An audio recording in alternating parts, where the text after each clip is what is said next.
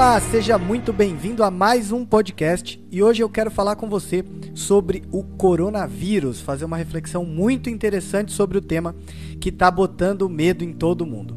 E para não quebrar a ordem do dia, antes de começar, eu invoco as energias criadoras, mantendo as nossas palavras na retidão do esquadro e nos limites traçados pelo compasso do Mestre de Luz que habita em nós. Bom, e o que é que o coronavírus tem a ver com maçonaria?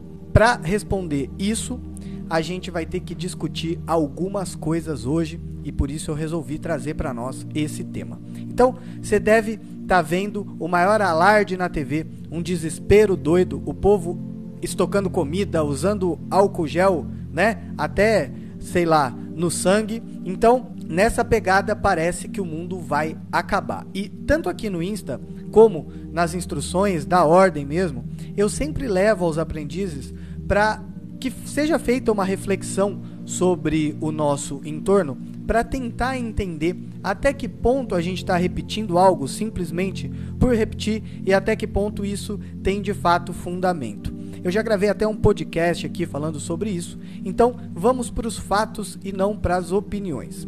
O tal do coronavírus matou no mundo um pouco mais de 4 mil pessoas até agora. Uau, nossa, será que é o apocalipse? Será que o Jesus voltou? Será que o Darth Vader ligou a estrela da morte? Então, o que ninguém parou para pensar é que em 2019, por exemplo, morreram de pneumonia mais de 200 mil pessoas no mundo. A pneumonia, que também é transmissível, que também age igualzinho o coronavírus e que matou 50 vezes mais gente só no ano passado. E ninguém fez esse escândalo todo, ninguém cancelou evento, ninguém parou de trabalhar, ninguém fechou faculdade, a Disney não fechou nem um dia. Só que para falar de pneumonia, como é uma doença que já existe há anos e que todo mundo já conhece, ninguém dá lá muita importância, não daria lucro para ninguém.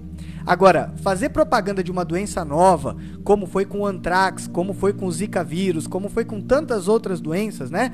Que os caras põem medo no povo, isso sim gera um lucro astronômico para a maior indústria do mundo, que é a indústria farmacêutica. É muito estranho perceber, por exemplo, que cerca de um mês antes da doença surgir na China, a vacina já tinha sido patenteada. Então, pensa na dimensão nisso, na dimensão disso, né? Primeiro, os caras botam o terror na população e depois eles forçam os governos do mundo inteiro a comprarem vacina para mais de 7 bilhões de pessoas. Olha que negócio fantástico, né? Do ponto de vista econômico, muito legal, do ponto de vista ético, eu não preciso nem comentar.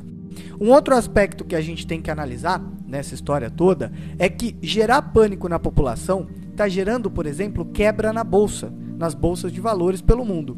E essa quebra na bolsa gera problema na economia, que acaba desestabilizando os governos dos países que acabaram de sair da mão dos sociopatas do socialismo, como é o caso, por exemplo, do Brasil e dos Estados Unidos. Então, acorda, pessoal. Todo aquele que busca levar o povo para um caminho de liberdade acaba sendo fortemente atacado por aqueles que têm má intenção e que não aceitam largar o poder. Será que não é um pouco estranho a gente começar a ver as únicas pessoas saudáveis que pegaram essa doença até agora foram uma blogueira com milhões de seguidores, um ator de Hollywood, né, a mulher de um chanceler, um ministro, enfim. Será que isso não é meio estranho? Será que isso não está mais com cara de uma ação de marketing propositada do que com cara de uma pandemia de verdade? Para para pensar. Por que, que uma doencinha que matou 50 vezes menos do que uma doença comum tem sido objeto de matérias praticamente 24 horas por dia na televisão. Qual o interesse da mídia em gerar esse alarde todo? Quanto custa disponibilizar tempo na televisão para falar disso o tempo inteiro? E vale aqui ressaltar ainda que muitas dessas 4 mil pessoas que foram diagnosticadas com coronavírus e acabaram morrendo já tinham um estado de saúde debilitado, ou seja, se o cara pegasse uma gripe comum, provavelmente ele teria morrido.